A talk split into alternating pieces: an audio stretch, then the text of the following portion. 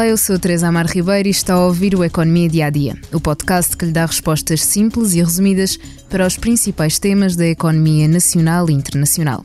Todos os sábados lançamos um episódio que explora o tema económico em destaque durante a semana. É a vez de falarmos dos juros dos bancos centrais. Esta quinta-feira, Christine Lagarde, a presidente do Banco Central Europeu, anunciou uma subida das taxas de referência em apenas 25 pontos base. Está em linha com a Reserva Federal dos Estados Unidos e de outros grandes bancos centrais. Uma subida ligeira em comparação às últimas seis, que oscilaram entre os 50 e 75 pontos base. A inflação continua demasiado alta, o que tornou este ciclo de subida de juros o mais agressivo desde a criação do euro, em 1999. A minha convidada, a jornalista Sónia Lourenço, que acompanha os temas da macroeconomia. Olá, Sónia, obrigada Olá. por te juntares a mais Olá. uma conversa. The inflation outlook continues to be too high and for too long.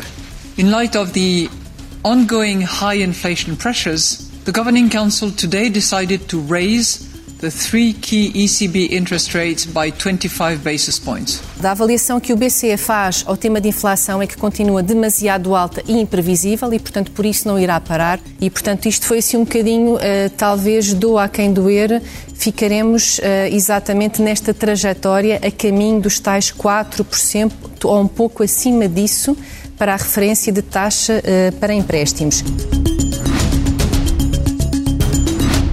Queria começar pelo que dizem os analistas. O Banco Central Europeu chegou atrasado ah, à subida dos juros, comparando com os restantes bancos centrais. Entretanto, apanhou o barco, agora tem seguido as pisadas dos seus pares. Sónia, porquê é que esta subida das taxas de referência foi menor que as anteriores? Olha, há aqui do- dois fatores a ter em conta, Teresa. Primeiro, ahm, vivemos uma situação de instabilidade no sistema financeiro. A par desta forte subida da inflação, há aqui uma situação de instabilidade no sistema financeiro. Houve quedas dos bancos nos Estados Unidos, os problemas a chegarem também à Europa, nomeadamente à Suíça, também com evitando-se ali em último, em última análise uma queda de um banco, mas, eh, mas de facto manifestarem-se problemas e, portanto, face a esta situação de, turbul- de alguma turbulência e de problemas no sistema financeiro, vários economistas e analistas vinham aqui a recomendar que se fizesse uma pausa nesta subida tão agressiva dos juros, ou pelo menos que se abrandasse, ah, para dar tempo do sistema financeiro se ajustar e que estas pressões se, se diluíssem.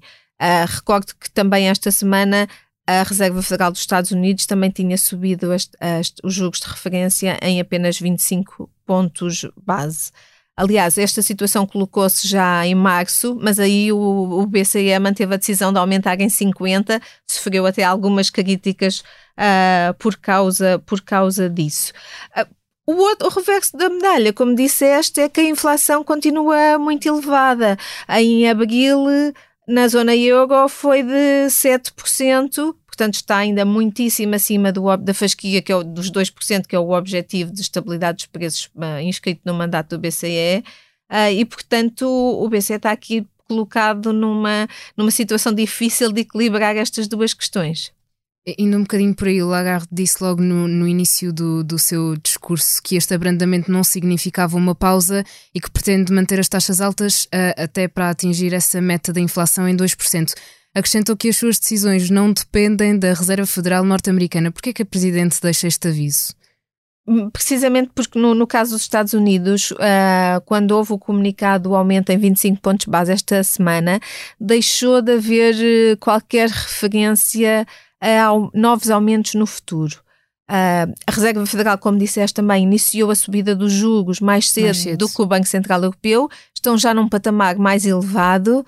Ah, Por isso o- também faz sentido que parem mais cedo que o, que o Banco Há Central. estes problemas no, no sistema bancário que se têm manifestado, em particular nos Estados Unidos, é onde isto se tem manifestado de forma mais aguda. Além disso, o mercado de trabalho norte-americano começa a dar alguns sinais de debilidade, o que não acontecia até aqui, o que levou a, a Fed, portanto, a deixar de fazer referências a novos aumentos no futuro, o que os analistas entendem como um entre linhas em que vão fazer uma pausa, embora nada tenha sido isso, de fato explicitamente vão fazer uma pausa e esse é o entendimento do, no mercado financeiro.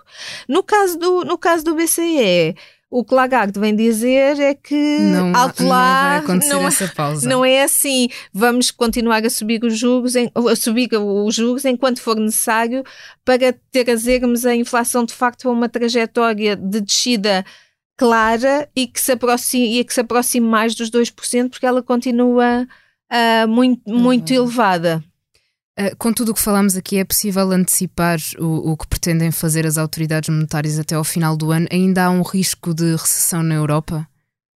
É difícil responder essa, essa pergunta. Os mercados antecipam. Lagarde, primeiro, vão continuar a subir os juros. Lagarde deixou, deixou isso claro. Até porque há aqui um indicador importante que é a chamada inflação subjacente. Uhum uh, e é que os bancos centrais, nomeadamente o BCE, dão muita atenção, que no fundo é o indicador total da inflação, mas excluindo preços muito voláteis, caso da energia e dos produtos alimentares não transformados. Ora, e que, for, que, são precisamente os preços que no início puxaram pela inflação, que mais subiram, sobretudo após o início da guerra na Ucrânia, embora já estivessem a subir antes. O que é que acontece? Este indicador, portanto, excluindo esses fatores, esses dois, essas duas áreas de preços muito voláteis, energia produtos, e produtos alimentares não transformados, está num patamar muito, muito elevado. Por exemplo, no caso da zona euro, ultrapassa até o indicador de inflação global, está nos 7,3%. Uh, de variação homóloga em abril, quando o indicador total foi uma variação de 7%. Um, isto significa que estas tensões, estas pressões inflacionistas que começaram uh, pela área da energia e dos alimentos já se espalharam e disseminaram pelo resto da economia. E qual é o problema? após se terem disseminado pelo resto da economia, tornam-se mais persistentes e é muito mais difícil fazer descer a inflação. Uh, num trabalho que fizemos esta semana no Expresso, eu falei com vários economistas e, no, no, fundo, o que apontam é que sim, a inflação vai continuar a descer, mas provavelmente esta descida vai ser uh, lenta, vai ser mais devagar do que se chegou a acreditar que poderia ser. E isso dificulta a tarefa do Banco Central Europeu e pode obrigar até a subidas mais, mais subidas e durante mais tempo do, do que se isso não, não estivesse a acontecer. Portanto, responder exatamente o que é que eles vão fazer é difícil. Até porque há aqui outro fator ligando com essa pergunta da recessão que me colocavas. Sim. A economia a europeia e a portuguesa também, a economia europeia tem resistido melhor do que se esperava a todo este contexto de subida dos juros, de elevada inflação, Sim, de incerteza associada à guerra, não é? Crescimento económico, Portanto, na zona euro evitou-se uma contração no primeiro trimestre e a economia portuguesa até foi das que mais cresceu. Exato. O reverso da medalha é com a economia a resistir melhor do que se esperava, então a pressão sobre a inflação também se mantém mais alta e mais persistente do que se esperava o que pode obrigar o BCE a subir mais os juros, uhum. os juros e durante mais tempo.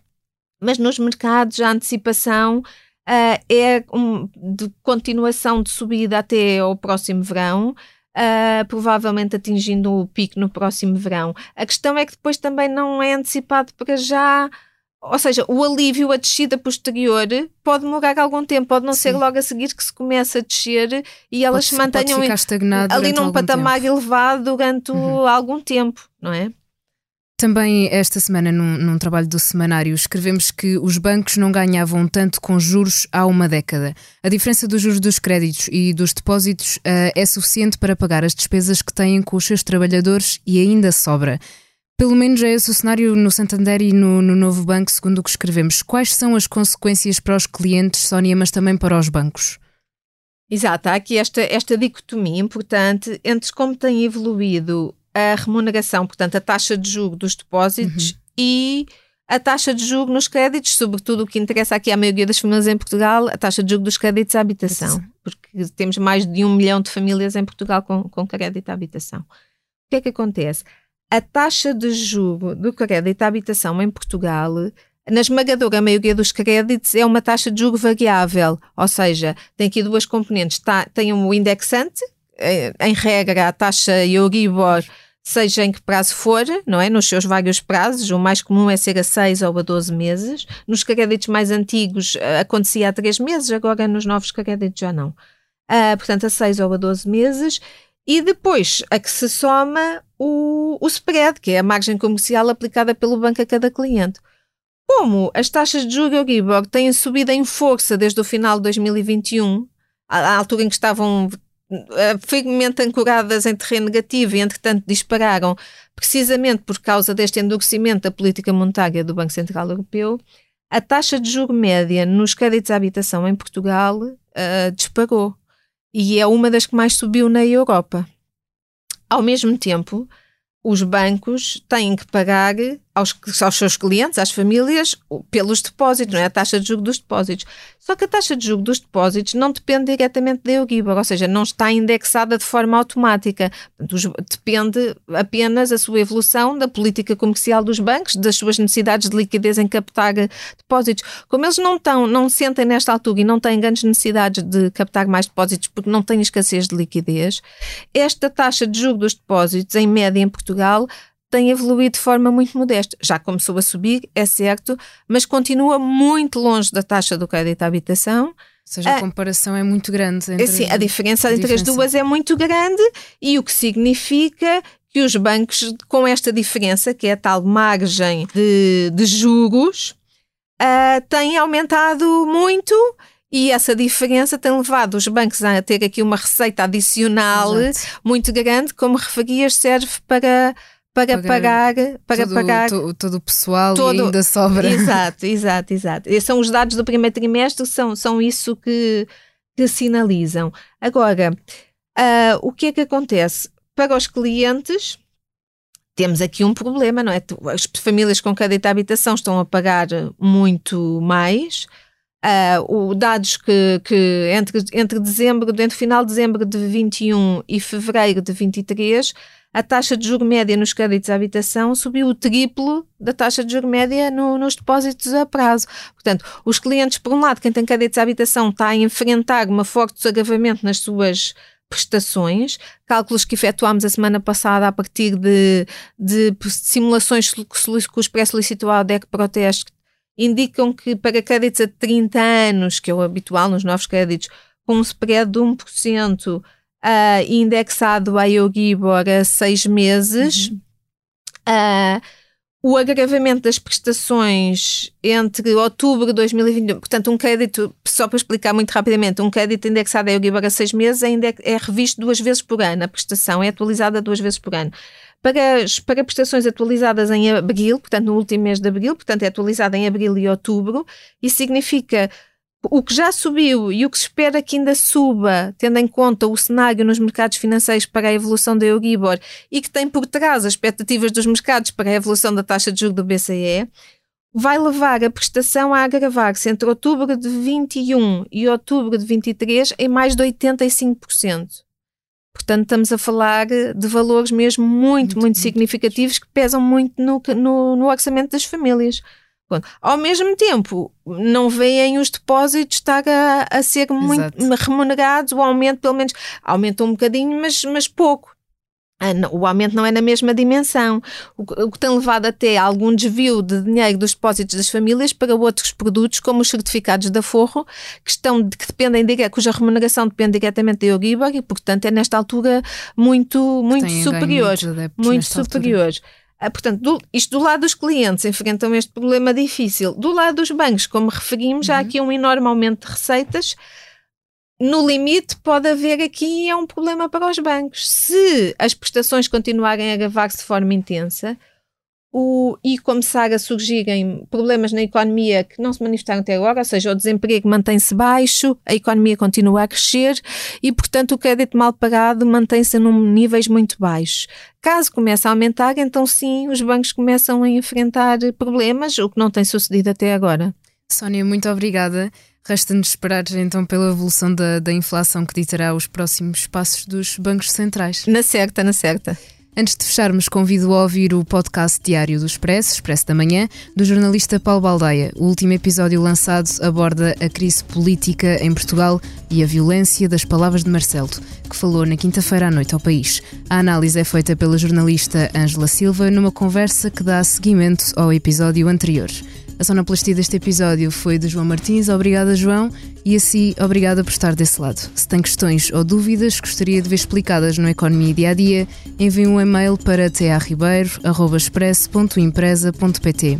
Voltamos já na segunda com mais novidades económicas.